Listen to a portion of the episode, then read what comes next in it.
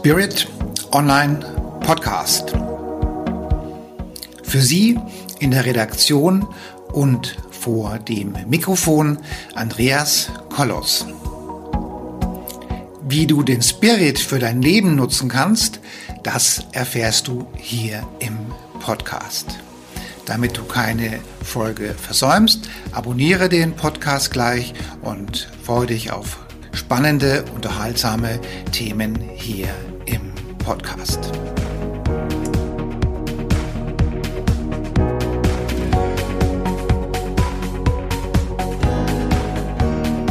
Hallo meine lieben Zuhörerinnen und Zuhörer da draußen an den Endgeräten und neuerdings ja auch bei YouTube.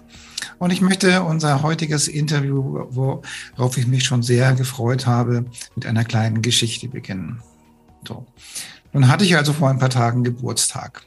Und wir feiern dann schon mal ganz gerne in der Weinbank in Frankfurt. Jeder, der es nicht kennt, sollte es unbedingt mal besuchen, ist was ziemlich Cooles.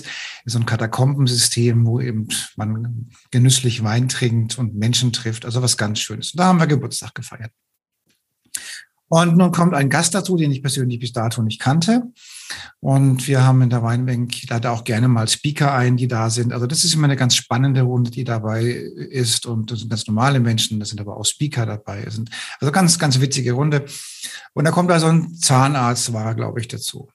Und ähm, hat eine klassische medizinische Ausbildung, ist irgendwie, kann man mal, gefühlte 50 bis 55 Jahre alt und der spricht mit einem Kollegen von mir, der, der auch sehr spirituell ist, über Spiritualität. Und jetzt sagt dieser besagte Zahnarzt, er glaubt nichts, was er nicht wissenschaftlich beweisen kann. Und dieser ganze Hokuspokus mit der Spiritualität und diesen ganzen Sachen, das glaubt er alles nicht so. Nun ähm, bin ich ja aurasichtig und habe mir ihm dann kurz seine Aura angeguckt und ähm, habe mir gedacht, ja, okay, da gäbe es jetzt viel zu erzählen über seine Aura. Die sah nämlich, gelinde gesagt, ziemlich anstrengend an. Also wundert mich nicht, dass er das nicht glaubt. Und ich bin mir sicher, wenn er in Urlaub fährt, braucht er einen halben Koffer allein mit Medikamenten, weil er die sicherlich nutzt, weil er so gesund eben auch nicht war. Und nun ähm, erzählt der Kollege mit, äh, von mir, mit, mit ihm, hält sich, äh, unterhält sich mit ihm und ich habe aber keine Zeit gehabt, weil ich auch Geburtstag gefeiert habe und also es ging darum, dass der Mensch sagt, okay, ich glaube nichts, was ich nicht selbst beweisen kann. Und nun habe ich die liebe Dorothee Amelung hier vor der Kamera oder vor dem Mikrofon. Sie ist wissenschaftlich tätig. Sie ist Dr. Dorothee Amelung, Wissenschaftlerin und Heilpraktikerin. Liebe Dorothee, wie würdest du denn einen solchen Menschen entgegentreten? Oh, das ist eine wichtige Frage. Also da, da, da triffst du bei mir aber auch echt einen Kern, weil ich, ich bin vor zehn Jahren selber durch ein spirituelles Erwachen gegangen, das mein gesamtes Weltbild einfach einmal in die Tonne gekloppt hat, quasi. Also ich war auch mal so. War auch mal so, dass ich nichts geglaubt habe und äh, was ich nicht beweisen kann und hätte mich immer als Kopfmensch gesehen, bin es eigentlich auch immer noch. Ich bin auch, finde auch, das ist ein wichtiger Teil von uns, der Kopf. Ähm, aber wie gesagt, ich musste diese materialistische, wissenschaftliche, dieses wissenschaftliche, materialistische Weltbild, das wir haben, eigentlich einmal auch selber in die Tonne kloppen, weil ich Dinge erfahren und erleben durfte, die man so in diesem, innerhalb dieses Weltbilds nicht erklären kann. Und wo ich gesagt habe, es ist eigentlich ganz schön, ich sag mal fast schon arrogant, die Erfahrung so vieler Menschen auf dieser Welt dermaßen äh, runterzukanzeln und zu sagen, kenne ich nicht, habe ich nicht, äh, habe ich selber nicht gehabt, die Erfahrung, also kann es nicht stimmen. Wenn aber so viele Menschen auf dieser Welt andere Erfahrungen machen, die sie nicht einordnen können und die ihr Weltbild ins Wanken bringen. Und ich glaube, das ist in der Zeit, in der wir uns gerade befinden, wird das immer mehr, ähm, dass Menschen aufwachen und ihre Realität fast schon in Frage stellen. Und ähm, ja, und da gibt es mittlerweile auch im wissenschaftlichen Bereich Aufbruchsstimmung, würde ich sagen. Es gibt viele Wissenschaftler, die zum Beispiel versuchen, außerkörperliche Erfahrungen da ne, also außerkörperliche mhm. Erfahrung, Nahtoderfahrung zum Beispiel, da Erklärungen für zu finden. Da gibt es ganz spannende Studien von äh, Pim van Lommel heißt einer davon. Das ist ein Kardiologe oder ein Notfallmediziner war er, glaube ich, und der ist angetreten und sein Lebenswerk war, zu versuchen, eine wissenschaftliche Erklärung für diese Nahtoderfahrungen zu finden. Mhm. Hat dann wirklich methodisch unglaublich saubere prospektive Longitudinalstudien gemacht in ganz vielen Kliniken, mhm. in denen er dann systematisch Menschen befragt hat, die ähm, wiederbelebt werden mussten, was sie erlebt haben und hat dann wirklich ähm, rausgefunden, dass ein wirklich signifikanter Prozentsatz eben außerkörperliche Erfahrungen hatte, Dinge gesehen haben, die sie eigentlich nicht hätten sehen dürfen aus der Perspektive, in der sie waren. Sie waren ja auch klinisch tot eigentlich. Und der äh, Erfahrungen, die Menschen einfach verändert haben, was ganz ähnliches. Ich weiß nicht, äh, ob äh, du die kennst, Anita Morjani, die hat äh, einen Bestseller geschrieben in den USA. Endstadium Krebs war sie schon, war auch schon klinisch tot und hat dann im Prinzip eine Wunderheilung durchgemacht. Und dann sind auch ganz viele Wissenschaftler und Ärzte, haben sich mit ihr getroffen, haben versucht, da eine Erklärung für zu finden. Und, äh, und auch da wieder, wir können es nicht erklären. Und da, ich glaube, ist eine gewisse Bescheidenheit auch irgendwo angebracht, ja. Zu sagen, okay, also ne, und eine gewisse Offenheit. Ähm, und ja, also das ist das Mindeste, was ich einfach auch erwarte, gerade von wissenschaftlich denkenden Menschen, dass da eine mhm. gewisse Offenheit ist und nicht so ein Scheukappendenken. Es kann nur so oder so sein, sondern auch einfach mal anzuerkennen, dass es Menschen da draußen gibt, die Erfahrungen machen, die wirklich an die Grenzen unseres Wissens gehen. Ja. Also ich weiß noch, also wenn ich Zeit habe und es findet ein Dialog statt mit einem solchen Menschen, dann und wir uns wirklich Zeit nehmen, mal so gewisse Themen mal aufzurollen. Nun, nun bin ich ja aurasichtig und kann ja die Aura sehen. Ich kann ja sehen, was bei ihm wehtut. Mhm. Ich, ich, kann ja sehen, was er für, was er für, was er für Träume hat, was er für Albträume hat, was er für Blockaden hat, wie es zu Hause bei Mama war. Also in dem Fall zum Beispiel war die Mama sicherlich sehr dominant in seinem Leben. Ja. und, dann, und dann muss ich immer so schmunzeln, weil solche Gespräche laufen im Prinzip immer in diese Richtung. Also ich erzähle es dann und es findet ein starker Dialog statt und es, und es gibt auch ein gewisser Widerstand. Es gibt sogar ein ziemlich heftiger Widerstand. Den versuche ich dann eben immer wieder ähm, entgegenzukommen und äh, teilweise über die Argumentation. Ich bin ja auch ähm, im Business tätig, ich bin Unternehmer, also ich kann auch auf Augenhöhe als Businessmensch kommunizieren. Und dann zieht sich der so, so ein bisschen hin und her und dann geht dann dem Gegenüber dann oftmals so die Argumentation aus und ich merke dann so, jetzt zieht er sich zurück und dann irgendwann mal hören die auf zu reden. Ja, so. Und dann, dann muss ich immer so schmunzeln, weil ähm, also ich bin jetzt nicht so vermessen von mir zu glauben, dass ich die jetzt überzeugt habe. Vielmehr habe ich immer den Eindruck, dass sie dann irgendwie so viel Schiss vor mir haben als Zauberer und Magier, dass sie vielleicht sagen, okay, bevor der Andreas Kollos mich jetzt verhext. oder die tiefsten Geheimnisse da ausgräbt. Ne? Ja, höre ich lieber auf. Wobei, weil das mit den tiefsten Geheimnissen, was du gerade sagst, das kommt schon immer wieder mal vor, ja, dass Leute Coaching abbrechen, die da mhm. irgendwas vergraben haben oder in der Familie mhm. irgendwas vergraben haben und die diese Leiche lebe, die merken dann, wie ich arbeite und wie ich eben Dinge ähm, energetisch erfahre, die vielleicht sonst keiner weiß. Und dann brechen die ab und denken sich, oh, die Leiche, die da bloß keiner ja. ausgraben. Ich meine, das ist in der Psychotherapie nicht anders. Ne? Es gibt einfach ja. manchmal, und ich glaube, das muss man auch anerkennen, dann, man muss auch so weit sein, sich Dinge anzu, ansehen zu wollen. Mhm. Und wenn man nicht so weit ist, weil es einem vielleicht Angst macht oder da noch irgendwelche Schutzmechanismen da sind, dann kann man das ja auch anerkennen. Sagen, okay. Aber wir reden ja heute nicht um den, um den tollen Menschen, den wir da in der Weinbank getroffen haben, sondern wir reden nämlich über dein Thema. Und magst du uns mal so eine Überschrift geben, wie unser Thema heute heißt? Genau, ja, gerne. Also ich würde gerne über das Thema Macht sprechen. Das ist vielleicht ein mhm. bisschen ein ungewöhnliches Thema in der Spiritualität. Ich kann mir vorstellen, dass viele Menschen gibt, die sagen, oh, was, sollte eigentlich in der Spiritualität überhaupt kein Thema spielen, vielleicht Macht. Mhm. Aber ich glaube, das liegt daran, dass wir äh, darunter eher Machtungleichgewichte verstehen oder Machthierarchien oder Macht über andere haben. Mhm. Und äh, die, die andere Seite ist ja aber eigentlich äh, dieses äh, Wort, das ja auch sehr äh, so ein sehr großes Schlagwort im Moment ist Empowerment, Ermächtigung. Mhm. Ja. Mhm. Und ich habe mir halt die Frage gestellt, was ist Ermächtigung eigentlich? Mhm. Und ähm, das liegt auch daran, dass ich in meiner Praxis viel mit Klienten arbeite, die an dem Thema Selbstwert knabbern oder auch äh, in ihren Beziehungen sehr viel mit Macht und Dominanz zu kämpfen haben, weil das oft sehr empathische Menschen sind und empathische mhm. Menschen ziehen gerne Menschen an, die das ausnutzen, die vielleicht ein bisschen in Richtung ins narzisstische Spektrum gehen und da geht's halt auch sehr viel um Macht. Und, ähm, und da geht's ganz klar um die Frage, in die eigene Power kommen. Und ich bin der Meinung, dass es auch auf einem spirituellen Weg sehr stark darum geht, rauszufinden, wer man ist, was hat man zu geben, wo, wo kommt meine Power eigentlich her? Und ähm, genau, und deswegen möchte ich über dieses Thema gerne. Also ich finde es ganz faszinierend, dass wir dieses Thema jetzt ansprechen, weil es ist jetzt der dritte Beitrag, der, der so artverwandt in diese Richtung geht, wo mhm. die spirituelle Gemeinschaft sich selbst mal so ein bisschen ähm, kritisch hinterleuchtet. Das finde ich wirklich mega spannend, dass also wirklich äh, Leute aus dem spirituellen Umfeld die, die, die Gemeinschaft der spirituellen Menschen mal ein bisschen kritisch hinterfragt. Und ich freue mich auf das, was du zu sagen hast. Bin mega gespannt. Okay, danke. Also ich bin gar nicht so sicher, ob ich kritisch hinterfrage, aber ich ähm, steige einfach mal ein.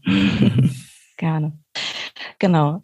Ja, also, wie gesagt, das Thema Macht und Ermächtigung, warum ist das eigentlich wichtig? Ich glaube, das ist auf zwei Ebenen gerade wichtig, auf der kollektiven und auf der individuellen Ebene. Wie ich schon gesagt habe, ich arbeite selbst viel mit Klienten und bin ja selber auch durch ein spirituelles Erwachen gegangen, wo das Thema Ermächtigung einfach eine Rolle gespielt hat, weil, ne, weil ich einfach selber äh, lange auf dem Weg war zu finden, wo passe ich rein, was habe ich zu geben, wer bin ich überhaupt und bin ich überhaupt gut genug. Ja, also auch so Selbstwertthemen ja, weil man sich ja einfach immer irgendwo in so eine Art Hierarchie einordnet und sich fragt, was kann ich denn wirklich gut? Wo bin ich vielleicht besser als andere? Was habe ich zu geben? Ja. Und auf der anderen Seite gibt es so unglaublich viele Wege, auf die wir unsere Macht eigentlich abgeben. Ja? Sei es, weil wir gesellschaftliche Erwartungen erfüllen wollen, weil wir nicht abgelehnt werden wollen, weil wir dazugehören wollen, weil wir irgendwelche Ängste haben mhm. und so weiter und so fort. Und gerade meine Klienten und auch mich selbst hat diese Frage immer so umgetrieben, was ist echte Ermächtigung eigentlich? Was bedeutet das in diesem Körper, den ich hier gerade bewohne? ähm, in meine Power kommen. Was heißt das eigentlich? Ja, ohne dass man halt andere dominiert oder kontrolliert oder so, weil es ja so eine negative Konnotation hat, dieses Thema. Und ich glaube, dass viele Menschen gerade auch auf der kollektiven Ebene so auf, auf der Suche sind nach so, so einem Gefühl der inneren Anbindung an etwas, das sich machtvoll anfühlt. Ich meine, wir sind gerade in so einer Situation Corona, äh, wo es ganz oft, also ja, wir sehen Spaltung in der Gesellschaft, wir ähm, haben viele Menschen, die um äh, nach Freiheit schreien oder so oder sagen, wir sind in unserer Freiheit eingeschränkt und so weiter und so fort. Äh, und ich bin einfach der Meinung, dass das so eine so, so eine so aus so einem Gefühl der Ohnmacht rauskommt, dass sich viele Menschen einfach eben nicht mächtig fühlen, in ihrer Power fühlen, in ihrer Kraft fühlen und auf, so auf der Suche nach etwas sind, was ihnen diese Power wiedergibt. Mhm. Ähm, und gleichzeitig in, in der Spiritualität, ähm, oder ich sage mal nicht in der Spiritualität, sondern in Deutschland, ja, das Thema Macht hat so eine negative Konnotation mit der ganzen deutschen Geschichte, die wir haben. Ich glaube, da müssen wir nicht drauf eingehen. Machtmissbrauch haben wir sehr stark erlebt. Und ich glaube, dass äh, viele Menschen das aus dem Grund schon sehr ablehnen. Auch ich habe mit diesem Begriff Macht schon mhm. Berührungsängste immer gehabt, haben mich immer gefragt, was ist das eigentlich? Also Macht will ich nichts mit zu tun haben, ja. Mhm. Weil Macht, das kann auch schiefgehen. Und das, das geht dann immer in Richtung Machtungleichgewichte und Machtdynamiken. Und wenn wir uns dann unsere Welt mal anschauen, haben wir eigentlich eine ganze Kultur erschaffen, die auf Machthierarchien basiert. Die ganzen Systeme, die wir uns angucken, das Finanzsystem, die politischen Systeme, die auf der Weltbühne, ja, die, das Gesundheitssystem, das nützt einen wenig, einigen wenigen mhm. und die breite Masse fühlt sich machtlos oder ausgeliefert oder was auch immer. Ja. Mhm. Und da sehen wir im Moment sehr viel Wut, sehr viel Meinungspolarisierung. Da gibt es auch Kämpfe um die Wahrheit, weil Wahrheit, ja, wer hat die Deutungshoheit? Auch das bedeutet ja Macht. Mhm wiederum und auch viel Misstrauen in, in Machthaber, in bestehende Institutionen, in die Wissenschaft, das Thema Wissenschaft wieder, ja, oder auch in einzelne Politiker, ja, und nicht erst seit Trump. Trump ist so ein offensichtliches Beispiel von einem wirklich offensichtlichen Narzissten, wo das natürlich ganz deutlich wird, dass es da um Macht geht. Ähm, nicht erst seitdem ähm, ist das deutlich, dass wir eben auch viel ähm, Narzissmus überdurchschnittlich häufig in hohen Führungspositionen haben. Mhm. Ja, und auch das wird immer deutlicher. Und das ist in der Psychologie auch bekannt. Es gibt da Studien dazu, die zeigen, Narzissmus, ne, wenn man da mal Fragebogenstudien macht und sich das mal anguckt, Narzissmus gibt es überdurchschnittlich häufig in hohen Führungspositionen. Und das ist auch irgendwo kein Wunder, da Narzissten Macht ja motiviert sind. Ja, es gibt zwei Grundmotivationen, gerade im sozialen Bereich des Menschen. Und das eine ist Affiliation, Liebe, eine echte Herzensverbindung gehen mit anderen, wirklich zu äh, in die Verbindung zu gehen. Und das andere ist halt Macht und Dominanz. Ja, und, und eine Voraussetzung dafür, dass man wirklich in die Verbindung mit jemand anders gehen will, ist ja Empathie. Und mhm. da wir wissen, dass Narzissten nicht empathiefähig sind, was motiviert die da noch?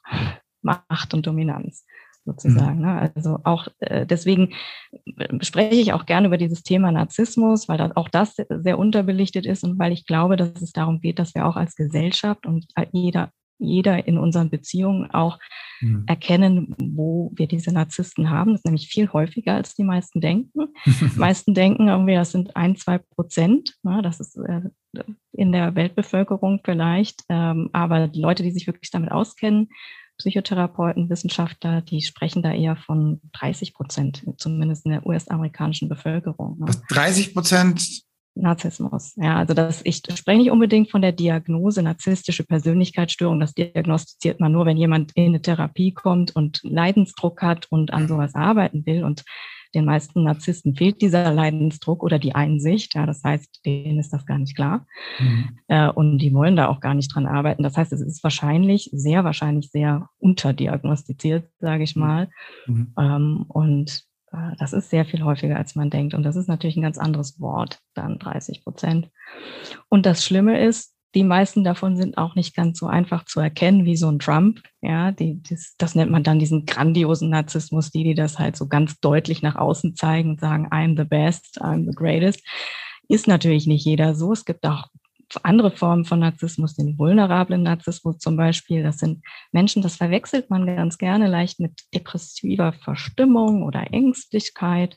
Mhm. Das sind Menschen, die eher über so eine Opferhaltung äh, andere Menschen manipulieren. Ja, also die Manipulation ist dieselbe, aber das sind Narzissten, die dann äh, das Gefühl haben, die Welt schuldet ihnen was und äh, sie sind äh, immer die Armen und äh, die anderen haben es auf sie abgesehen und äh, sagen dann immer, äh, und, und da, gerade Menschen, die empathisch sind, vielleicht sogar spirituell sind, anderen Menschen helfen wollen, die fallen gerne auf so einen Typ rein, weil ähm, sie helfen wollen. Ja, und das nutzen diese, nutzt diese Form von Narzissmus extrem aus, ja, weil die dann immer sagen, was weiß ich, du bist, du bist kein guter Freund, dein Herz ist nicht offen, du hilfst mir nicht, du bist nie für mich da und so weiter. Und mhm. dann steckt man da rein, aber es ändert sich nichts. Und eigentlich ist das auch letztendlich so ein, so ein Machtspiel letztendlich. Und ich glaube, ähm, dass es einfach darum geht, dass wir in unseren persönlichen Beziehungen erkennen, wo es viel mehr um Macht geht, als um mhm. wirklich in die Verbindung gehen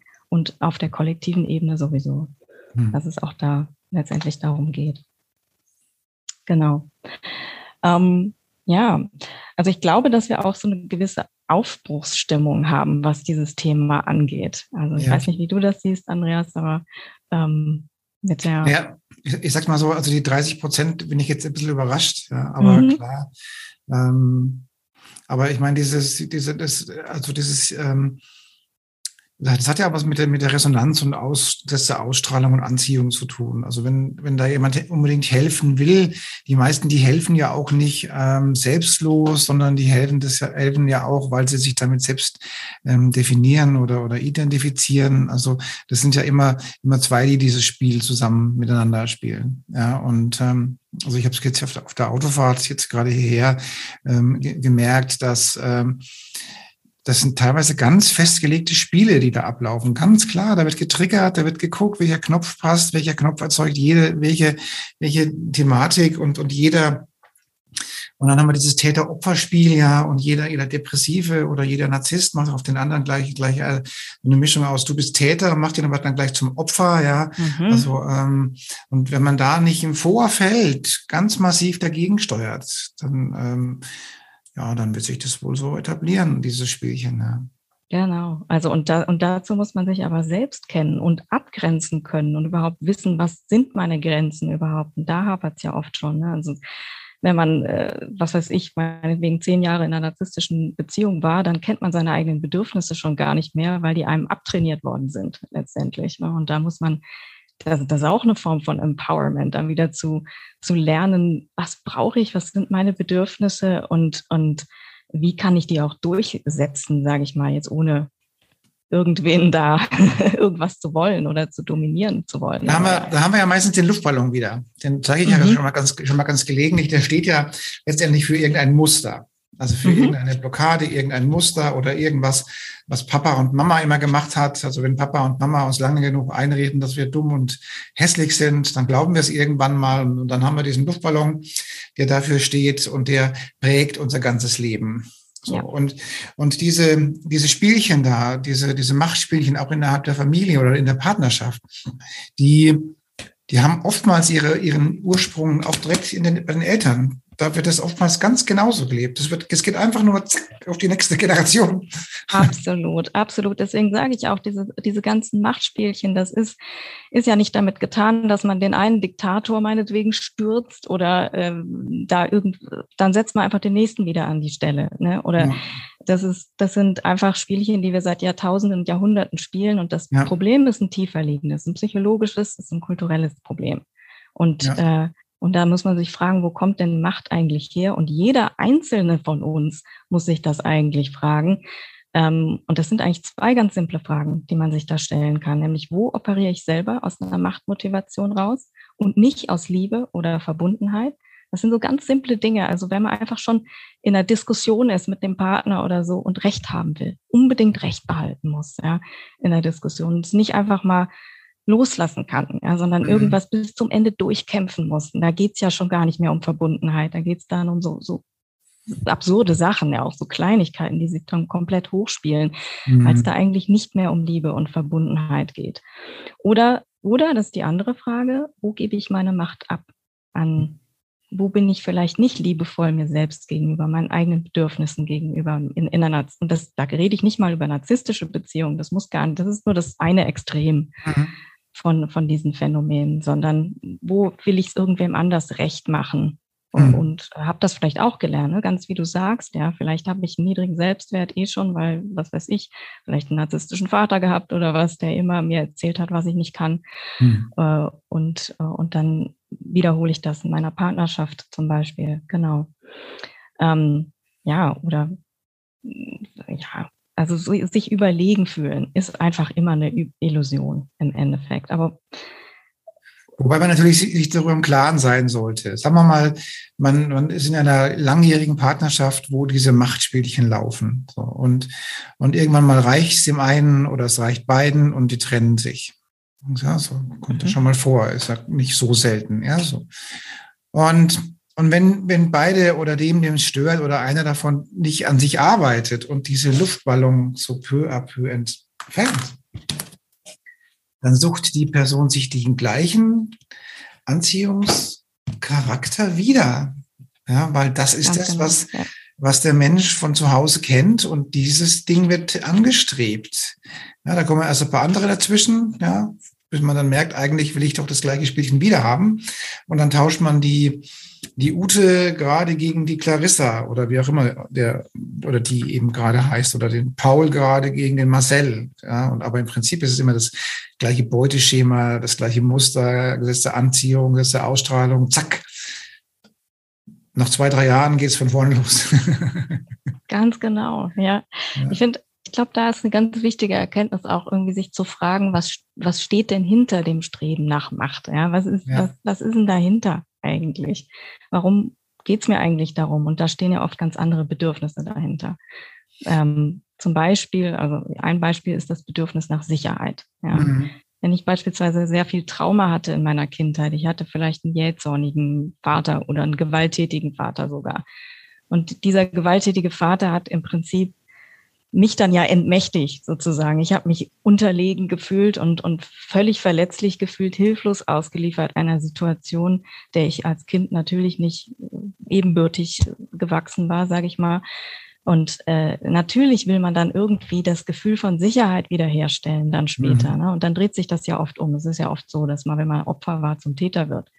Dann später und dann, wenn man selber dann Kinder hat, dann vielleicht selbst jähzornig und gewalttätig ist, weil man einfach dieses Spielchen wieder umdreht. Ne? Mhm. Und um sich selbst mächtig zu fühlen, weil wir uns dann einfach so schützen wollen und uns sicher fühlen wollen. Und wenn ich jemand anders dominiere, eine Situation dominiere und alles kontrolliere um mich rum, dann baue ich so eine Scheinsicherheit auf, die mir das Gefühl von Macht oder Selbstwert, was ich verloren habe, irgendwie wieder äh, zurückgeben soll. Aber das ist natürlich was, was, was wir im Außen einfach suchen. Ne? Also wir mhm. knüpfen da unseren Selbstwert wieder an irgendwas im Außen. Mhm. Und nachhaltig ist das nicht und harmonisch ist es nicht und natürlich nicht in der Balance, ist klar. Ja. Mhm. Und, und, das andere ist, das äh, macht erstens total unfrei, weil wir immer ständig kontrollieren müssen dann und, und ne, unsere Umwelt kontrollieren müssen und oder sicherstellen müssen, dass jemand anders unterlegen ist, damit wir uns wieder besser und selbstbewusst fühlen können. Und es kostet Unmengen an Energie. Ja, die Energie ist dann so gebunden, weil wir kontrollieren müssen, weil wir dominieren müssen.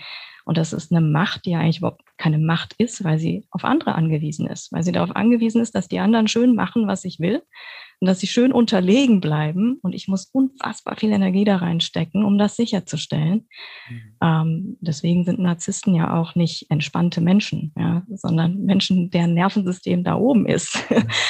ähm, ja, weil sie immer ständig in Aktion sein müssen und das sicherstellen müssen. Ja. Man fairerweise schon sagen muss, dass man mit Macht auch umge umgehen lernen muss. Ja, also mhm. wenn ich heute Führungskräfte habe, mhm. die jetzt auf einmal eine gewisse Machtposition haben, weil sie eben eine Führungskraft sind und damit haben sie die meisten wenigstens irgendeine Machtposition und mit dieser Machtposition umzugehen, die wird ja auch benötigt. Ja, das ist ja nicht, das ist ja in dem Fall vielleicht gar nicht mal so eine Profilneurose, sondern das ist einfach eine Funktion. Ja, aber da muss man fairerweise sagen, damit Macht muss man auch lernen, damit umzugehen. Also das, äh, dass man so aus, aus dem Bett fällt und jetzt kann man auf einmal als Führungskraft mit der Macht umgehen, das klappt meistens auch nicht. Also ich habe äh, selber eine Zeit lang auch äh, Führungskräfte trainiert und in meiner Führungs-, also Trainerausbildung sozusagen hat mein Ausbilder auch immer gesagt, die meisten Führungskräfte in Deutschland war er der Meinung, äh, nehmen diese Macht gar nicht an. Die wollen gar keine Entscheidung treffen. Die wollen Verantwortung nicht übernehmen, irgendwas zum Beispiel mal anders zu machen mhm. und so weiter. Und das ist auch, auch ein Thema, das man auch äh, an der Wissenschaft wirklich kennt, dass Menschen das ist ja auch wieder so ein Weg, seine Macht abzugeben. Man will Entscheidungen nicht treffen. Also zum Beispiel im Gesundheitssystem äh, ist das nachgewiesen, dass Menschen einfach so ungern Entscheidungen, die die eigene Gesundheit betreffen, das ist ja jetzt auch bei Corona wieder ein Thema, mhm. sehr ungern treffen. Die wollen dann immer, dass der Arzt ihnen einfach sagt, was sie machen sollen, gerade wenn sie, wenn das unsicherheitsbehaftete Entscheidungen sind, ne? wenn es darum geht, welches ist die beste äh, Therapie oder das beste Medikament. Und das ist halt nicht eindeutig. Es hat Risiken, es hat Benefits, man, man weiß es nicht so genau und es gibt vielleicht zwei verschiedene Möglichkeiten oder so. Ähm, Menschen wollen das oft nicht. Die wollen diese Verantwortung nicht übernehmen. Und das ist, äh, das ist ein Problem. Das ist nämlich auch so ein Thema, wo wir unsere Macht abgeben. Also ich meine, das, das, ähm, dieses Problem oder, oder diese Thematik, die kommt ja jetzt gerade richtig hoch. Wir hatten, wir hatten ja jetzt äh, 70, fast 80 Jahre Demokratie und demokratisches Grundwertesystem äh, und gewisse wirtschaftliche Entwicklung und gewisser Wohlstand und so weiter und so weiter. Und jetzt auf einmal haben wir genau das, was du gerade sagst. Die Menschen treffen keine eigene Entscheidung, sondern sie nehmen das an, was ihnen von außen kommuniziert wird. Ob das nun von der Politik kommt, von den Medien kommt, von den Ärzten kommt und tun sich wirklich schwer, selbst eine Entscheidung zu treffen. Ja. Und da, das ist ja das, was man im Spirituellen, was ich auch in meinem Buch beschreibe, das ist so der Übergang von der dritten in die fünfte Dimension. Ja, also dritte Dimension ist das sehr materiell ausgestattet, sehr mein Haus, mein Auto, mein Boot, meine Frau, mein Pferd und von Zigarrenkisten oder so, ja. Genau, ja. Und, und, jetzt kommt die fünfte Dimension. Jetzt auf einmal bin ich, muss ich, muss ich selbst Entscheidungen treffen oder kann ich oder darf ich selbst Entscheidungen treffen? Und für mich persönlich ist das, ich bin mehr als erstaunt, dass 85 Prozent der Menschen gefühlt, also aus meiner Sicht gefühlt, gar nicht selbst entscheiden wollen oder können. Mhm. Ja, also was für ein trauriges Bild. Also ich dachte, wir wären schon viel weiter, ja. Aber 85 Prozent, die wollen gar nicht entscheiden. Also ich, oder wir sind nicht gewöhnt, ja, und ja. haben und, und, haben eine extreme Angst vor der Unsicherheit, die das ja auch bedeutet, ne? Weil ja, wir, wir würden gerne schon wissen, was in zehn Jahren ist. Wir würden das gern kontrollieren. Und dieses um Umgang mit Unsicherheit ist, glaube ich, ein großes großes ja. Thema für die meisten Menschen. Ja, weil, ja, weil wir gerade auch in einer, na, also ich meine, im Moment bricht ja alles mehr oder weniger um uns rum zusammen, wenn man so möchte. Ja. Ähm, und da, da, da klammert man sich halt noch an, das letzte, an den letzten Strohhalm, an das letzte Gefühl von Sicherheit und ja, sucht es dann manchmal eben im Außen. Und das ist natürlich auch ein Weg, wie wir unsere Macht abgehen. Ja.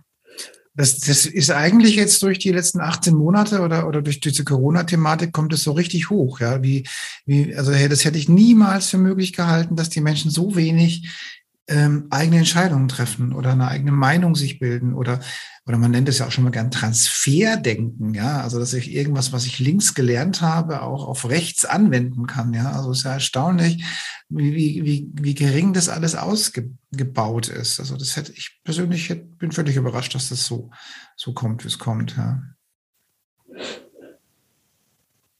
Ja. Aber das ist jetzt nicht unser Thema heute. Wir reden über Macht und wir reden außerdem über Ermächtigung. Das ist auch noch in einer Überschrift drin. Was, was erzählst du uns denn über Ermächtigung?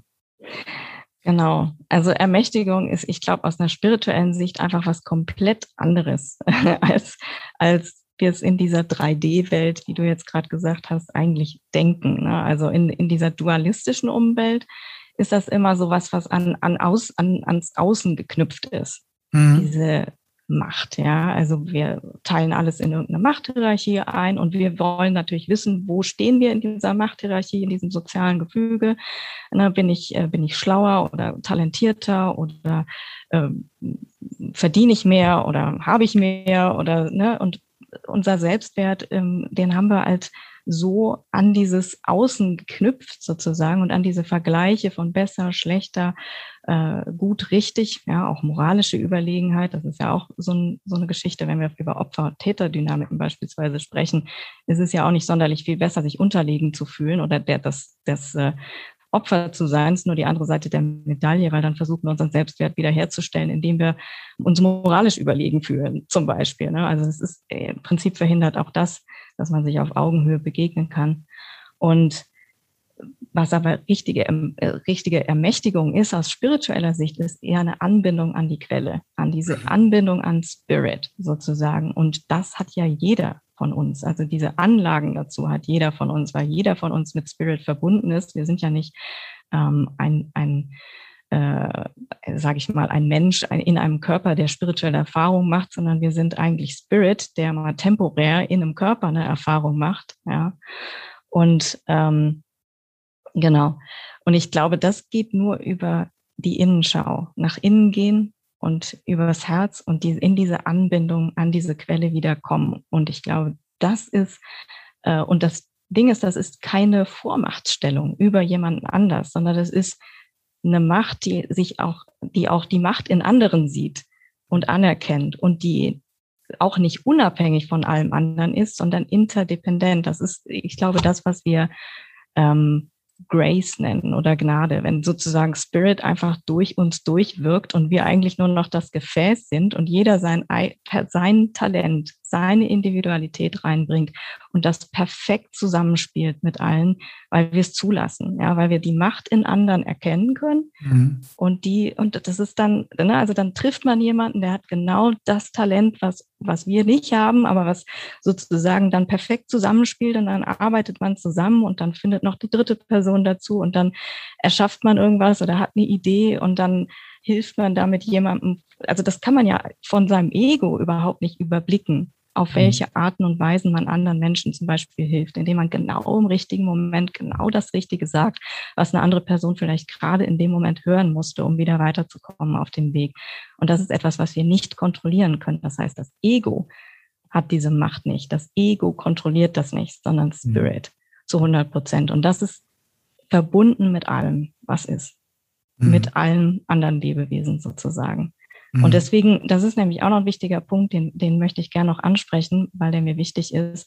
Ähm, mächtig zu sein oder in seiner Kraft zu sein, bedeutet nicht, dass wir nicht um Hilfe bitten dürfen und mhm. alles alleine wuppen müssen. Und äh, weil ich glaube, das wird oft missverstanden, gerade auf dem spirituellen Weg, dass alle so sagen, ich bin mein eigener Guru, ich bin mein eigener Lehrer.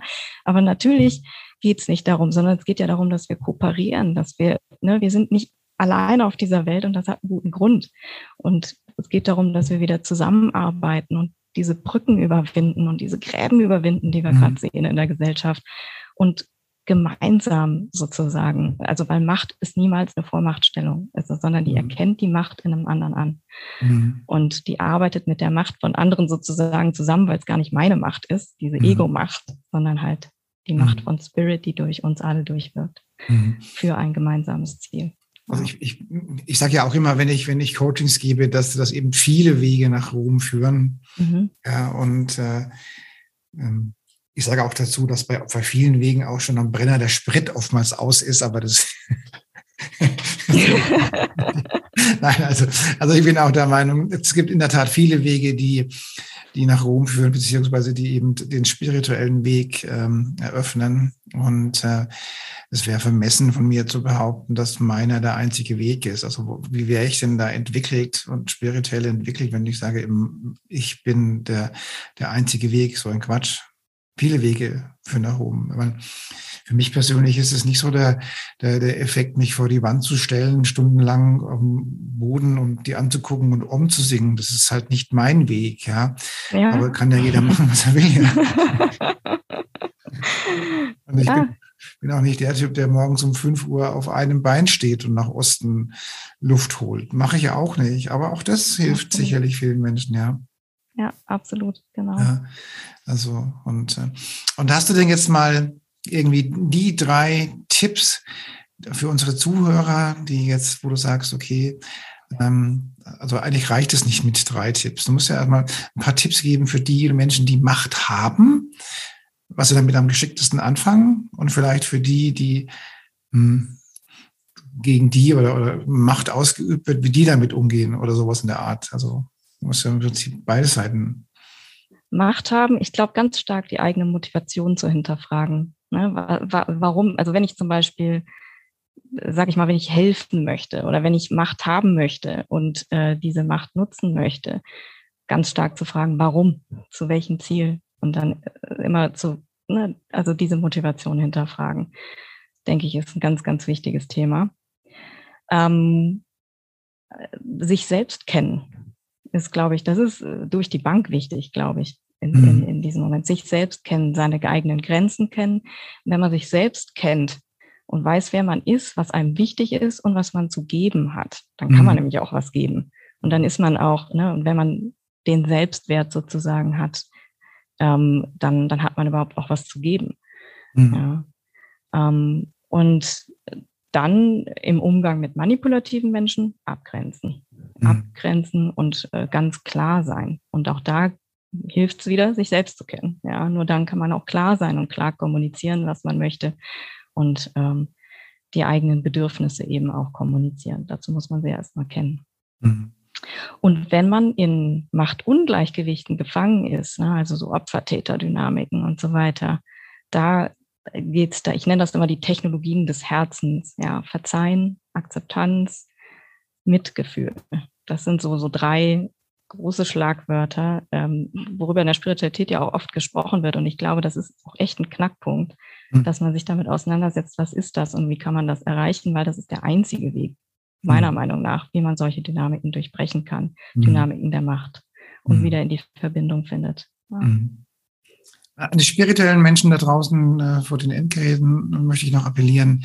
Ähm, also die Welt braucht definitiv Führer, mhm. die ähm, mit einem spirituellen, liebevollen Hintergrund auch Macht annehmen, ja. um eben Menschen auch zu führen. Das muss man fairerweise sagen. Also, liebe Leute, nur weil ihr jetzt spirituell seid, äh, müsst ihr euch, müsst ihr, dürft ihr die Macht nicht abgeben oder ablehnen. Ja, die Welt braucht spirituelle Führer. Und was sollen wir uns, was kann uns Besseres passieren, wenn wir viel mehr spirituelle Führer haben oder Führungskräfte, nennen wir es mal Führungskräfte haben?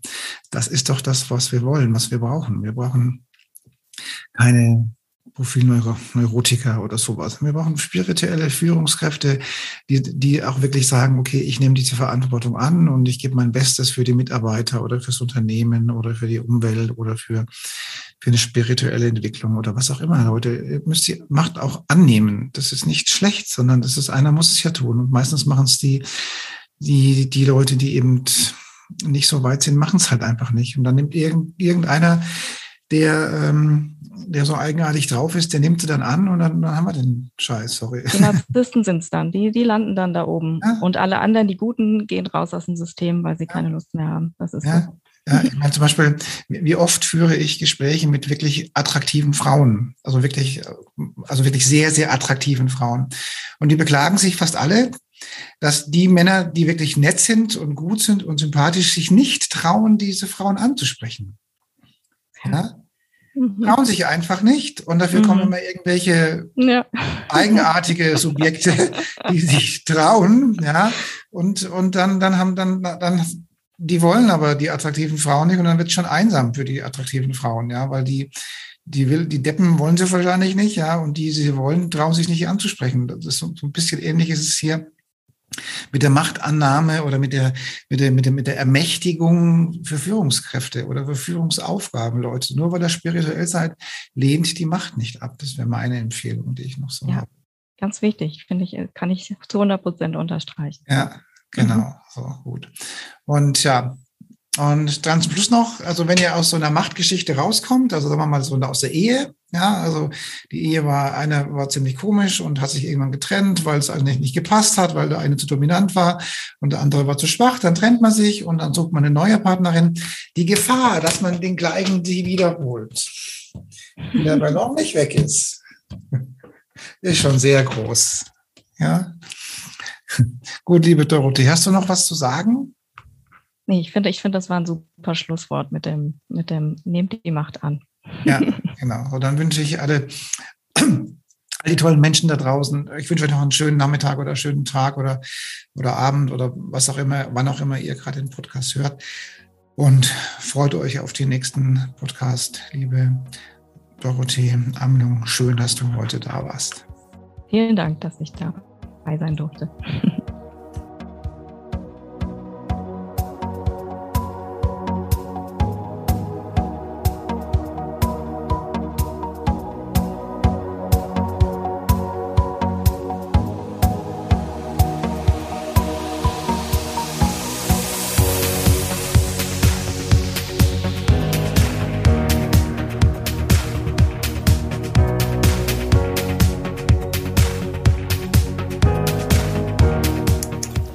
Liebe Zuhörerinnen und liebe Zuhörer da draußen an den Endgeräten, ich hoffe, Ihnen hat der Beitrag gut gefallen und wir würden uns freuen, wenn Sie unseren Podcast abonnieren würden. Wir würden uns außerdem freuen, wenn Sie unseren Podcast an Ihre Freunde, Bekannte und an Ihre Familie weiterempfehlen. Und freuen Sie sich schon auf den nächsten Beitrag, immer freitags für Sie online. Das war Ihr Andreas Kollos hier in der Redaktion und vor dem Mikrofon. Ihnen und Ihren Lieben eine schöne Zeit. Bis zum nächsten Podcast.